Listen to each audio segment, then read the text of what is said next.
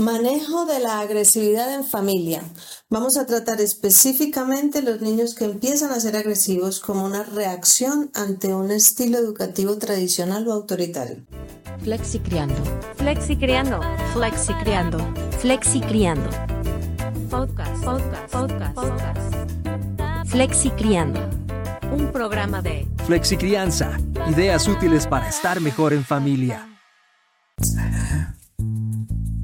Bienvenidos y bienvenidas que con a este tema, tema tan maravilloso. con ese tema. bueno, para quien apenas está llegando y se está enterando, que sepa que hay un eh, podcast anterior, un podcast anterior, así se, como se, bueno, ya. Hay un podcast anterior eh, que le va a dar más contexto a esto que vamos a hablar, pero queremos específicamente orientar este sobre el manejo de la agresividad en la familia a eh, los niños que es- y niñas que puedan reaccionar de manera agresiva, pero es una especie de contestación, es una especie de eh, eh, acto de supervivencia ante la agresividad y el estilo de castigos o de disciplina o, de, o de violencia que ejercen sobre ellos o ellas y de alguna forma terminan, es como sí, como mm, reflejando por un lado ese ambiente en el que viven, pero por el otro lado como tratando de decir, a mí no me vas a aplastar, yo tengo que defenderme porque estás, me estás ejerciendo una- un, un poder sobre mí. eh, tremendo. Mi nombre es Sergio Montoya, junto con Claro Espina, psicólogos, hemos creado Flexicrianza. Flexicrianza creó muchas cosas, entre ellas Flexicrianza, que es este podcast que está pendiente de una coreografía. Así que eh, si tiene una coreografía que podamos hacer nosotros dos aquí sentados, les invitamos a que nos manden hey, con, Sergio se compromete a eso. con cariño, hombre, que signifique mover los hombros o la cabeza o las manos, pero que sea algo que, que podamos hacer desde aquí. Pero este podcast merece una coreografía, o sea que queda pendiente de- para poderlo hacer. Nos metemos entonces en el tema. Piensen en esta situación. Tenemos una niña o un niño agresivo, lo dijimos la vez pasada en el otro Con podcast comportamientos agresivos, Pero con- tendencias agresivas. con tendencias y comportamientos agresivos. ¿Qué significa eso? Ah, pues significa que mm, comparado con lo habitual, no hay una norma, no hay un estándar, pero comparado o con otros hijos o hijas o con hijos o hijas de otras personas, este, este niño se sale un poco o esta niña se sale un poco de la media en sus reacciones y sus tendencias.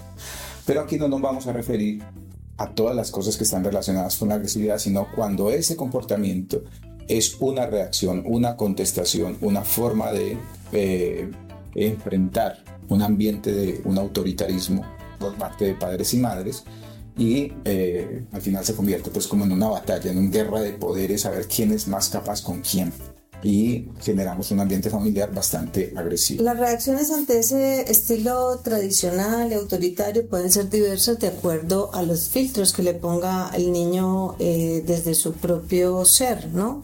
No es lo mismo la reacción de un, de un niño que es miedoso y que un estilo que atemoriza le genera mucho más temor que posiblemente eh, genere o una sumisión o lo que se llama una pasividad agresiva, o sea, no te confronto, pero luego hago lo que yo quiera, o simplemente luego no te obedezco y, empiezo a manejar discursos, mentiras, para lograr lo que yo quiero, pero sin hacer una confrontación que le vaya a generar un grito, un golpe, eh, bueno, es que yo soy un poco exagerado, iba a decir una humillación.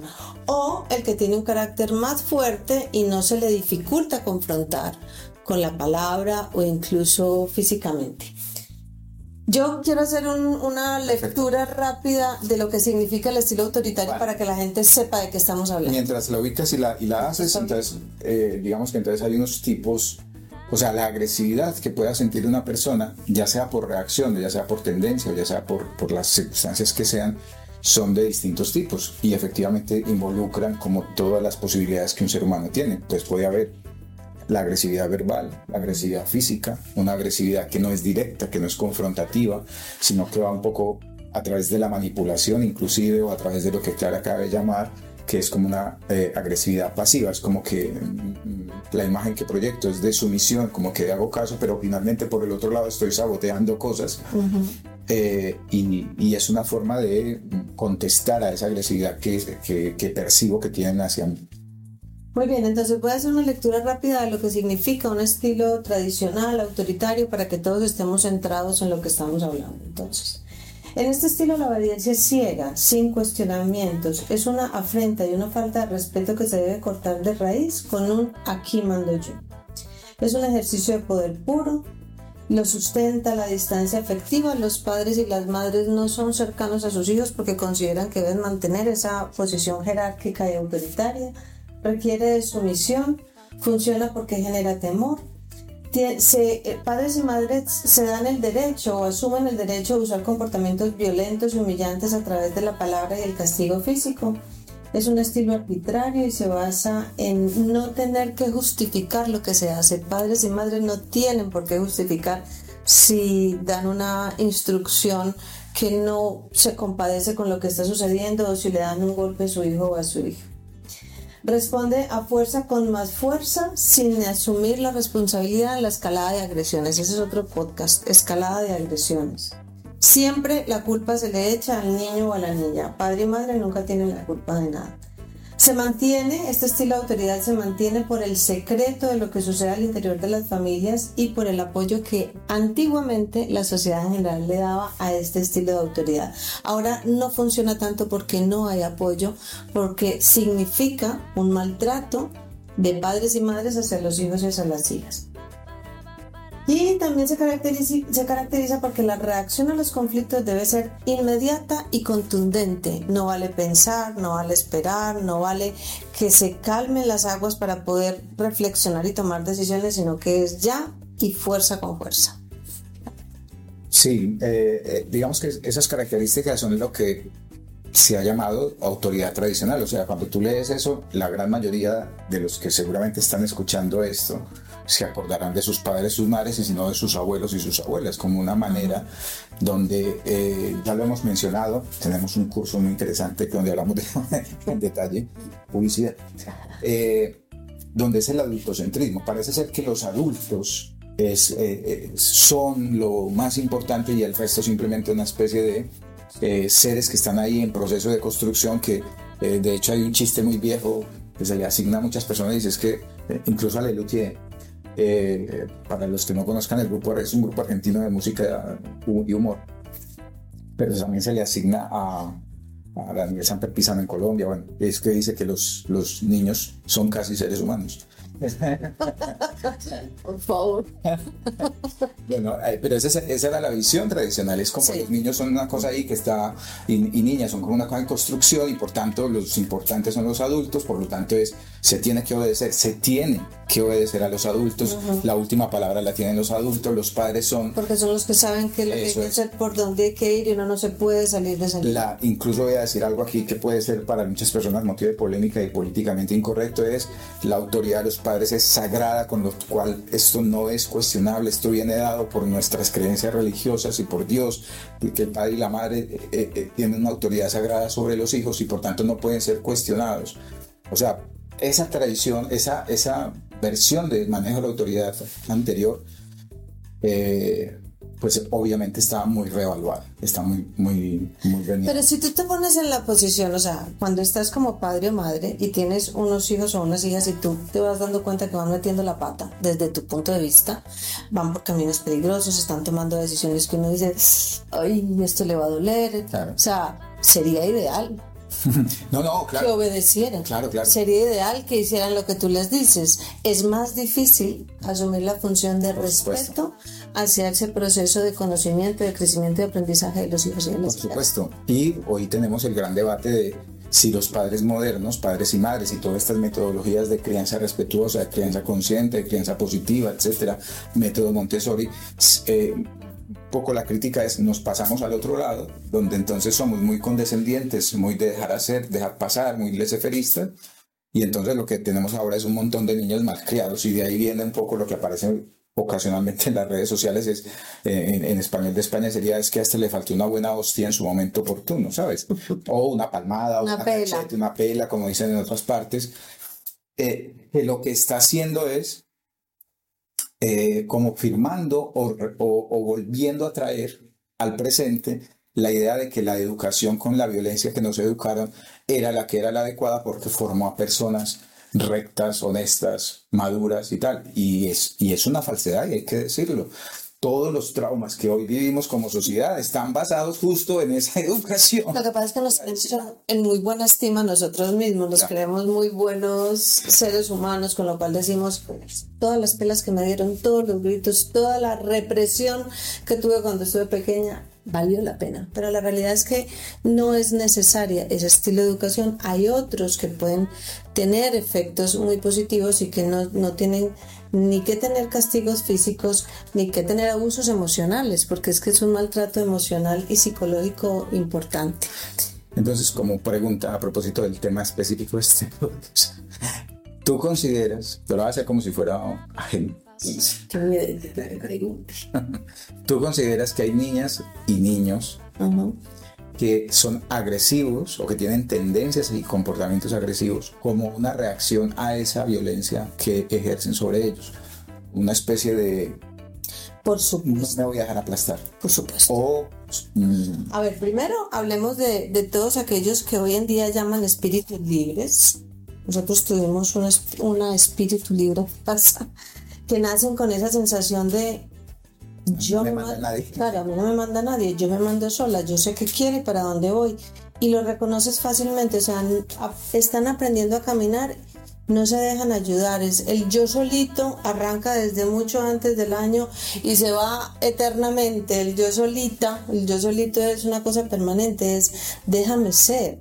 Y tratas de enseñarles algo y es como, eh, que yo tengo mi estilo, no te lo dicen de esa manera, pero esa es la manera de, de mostrarlo, de reaccionar, es déjame, déjame, déjame. Y es difícil con lo que hemos aprendido como madres y padres de somos cuidadores, somos los que debemos dar todo ese bienestar, dejar que alguien, eh, o sea, ¿cómo, cómo entras allí a un, a un carácter fuerte y a un espíritu libre que te digo yo? No necesariamente tienen que ser fuertes porque nuestro pequeñajo es igual. O sea, es un carácter abso- absolutamente suave, tierno, diría uno dócil, pero realmente no lo es. Y su gran banderita de batalla es quiero ser libre. ¿Cómo hago para ser libre? Que es un estilo, un estilo diferente, pero es cuando a una persona que tiene esa necesidad, y te digo una cosa, yo creo que casi todo el mundo la tiene, o sea, todas las personas tenemos la necesidad de hacernos a nosotros mismos, de tener una identidad, ¿no? De, no- pero bueno, en- eh, para responderte, en general todo lo que reprime un estado o, o una expresión natural de las personas lleva a un rechazo. Y en muchas personas puede llevar a una agresividad. Yo estoy convencida y creo que lo hemos probado en nuestras vidas, que otro estilo más constructivo, más amoroso, más respetuoso, más de acompañamiento en la educación, eh, previene los comportamientos agresivos y esas tendencias de relacionamiento agresivo. Bien, entonces si quieres, si lo prefieres, lo dejamos ahí, pero lo dejamos ahí en el sentido, hoy es un podcast un poco más corto porque queríamos específicamente hablar de esta situación de eh, cuando un papá o una mamá esté viendo a su niño agresivo, posiblemente la primera pregunta que pueda estar haciéndose es, o, o que podría hacerse para, con una utilidad de esto que estamos haciendo, intentando analizar el asunto es, ¿será que nosotros hemos impuesto un estilo de disciplina que está provocando este comportamiento? Lo que devuelve a que esa gestión de la agresividad no es tanto qué puedo hacer yo con el niño, sino qué hago con el estilo de comunicación, de manejo de la autoridad, el estilo en que convivimos en la familia. El- eh, y nos vuelve otra vez a traer al problema, al bendito problema, o de, de sugerir que el papá tiene que conocerse, transformarse, crecer, evolucionar, porque probablemente a través de... de y es que es muy, es muy complicado, porque es que claro, los psicólogos hablamos como todo muy bonito, pero claro, es que tengo un señor que tiene tres hijos, o dos, o uno, pero vive estresado, Ya. nunca le han enseñado a manejar sus emociones. Eh, eh, nos- mm, se, pre- se pregunta todos los días si ha cumplido sus sueños y se siente frustrado uno por haberse casado y tampoco tenía muy claro si quería ser papá o no quería hacerlo. O sea, lo que se conjuga de complejidad en un ser humano es tan grande que mm, finalmente ante situaciones muy puntuales de encontrar un, digámoslo así, pero no por, por desvalorizar al niño, ve uno un enano que, te- que lo está retando a uno, y uno dirá, este, Ana, este, Culi cagado. este, o sea, mi- no me vas a hacer Lo eso. O sea, decimos feo, lo decimos feo. sí, sí, lo digo. Malparito. bueno, en España no, malparido no suena muy fuerte, en Colombia suena No, más fuerte. Dito.